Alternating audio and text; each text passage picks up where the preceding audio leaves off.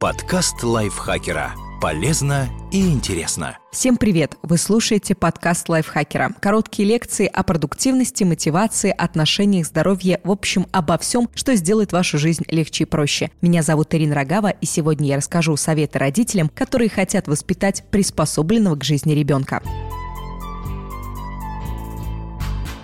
Психотерапевт Эми Морин, автор книги «13 вещей, которых избегают сильные личности», рассказала, как научить детей справляться с мелкими сложностями, чтобы не дать более серьезным взрослым проблемам выбить их из колеи.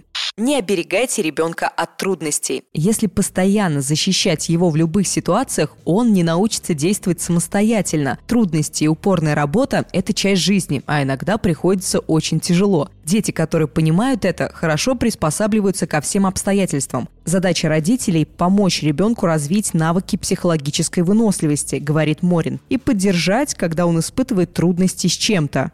Учите правильно воспринимать отказ. Справляться со словом «нет» – очень важный навык, и Морин приводит пример, когда его можно развивать. Представьте, что вашего ребенка не взяли в спортивную команду. Естественно, вам захочется позвонить тренеру и попытаться все уладить. Но не спешите. Отказ поможет ребенку усвоить хороший жизненный урок. Неудача – это не конец, и у него достаточно сил, чтобы справиться с провалом, а после провала всегда есть выбор.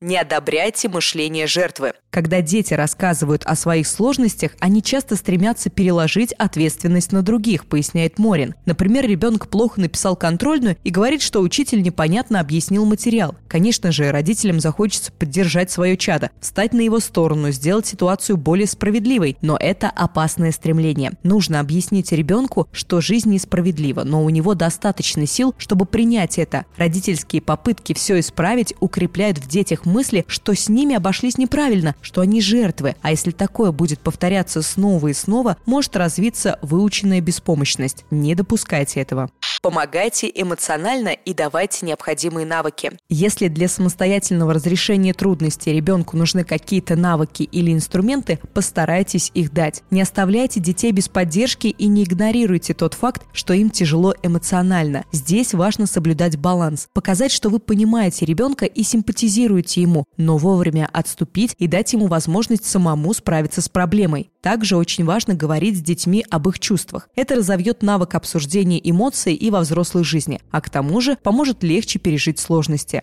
Объясняйте, как выражать эмоции. Когда дети не могут сказать о своих чувствах, они обычно вымещают их на других. В результате они вырастают в людей, которые не знают, что делать со злостью или грустью. Помогите детям ощущать себя комфортно, когда они вслух говорят о своих эмоциях. Это научит их думать о том, что вызвало у них неприятные чувства и легче переносить их. Другими словами, если ребенок может сказать «я злюсь», он с меньшей вероятностью пнет вас в голень, чтобы показать это. Учите успокаиваться без посторонней помощи. Например, создайте набор для успокоения из раскраски и пластилина и напоминайте о нем ребенку, когда он расстроен. Это привьет мысль, что мы сами ответственны за свои чувства и сами можем успокоить себя. И постепенно укрепит способность справляться с трудными ситуациями. Признавайте собственные ошибки и исправляйте их. Ошибки родителей – это возможность показать ребенку, что мы все допускаем промахи. Любой человек может разозлиться и накричать на кого-то или забыть о важном деле. Родители должны на своем примере показать, как признавать ошибки и исправлять их. Это даст ребенку понимание, что все может стать лучше, если честно сказать о своем промахе и попытаться поправить сделанное. Хвалите не за результат, а за старание. Обычно говорят, ты получил хорошую оценку, потому что ты умный. Хотя лучше бы сказать, ты получил хорошую оценку, потому что ты усердно учился. Первый вариант может привести к длительным негативным последствиям. Если хвалить только за результаты, дети начинают списывать, думая, что важнее всего получить пятерку, неважно каким способом, объясняет Морин. А нам нужно научить их, что важно быть честным и добрым, прилагать усилия, поэтому лучше хвалить за старание. Ребенку, который знает, что старание важнее результата, легче будет переносить провалы и отказы во взрослой жизни.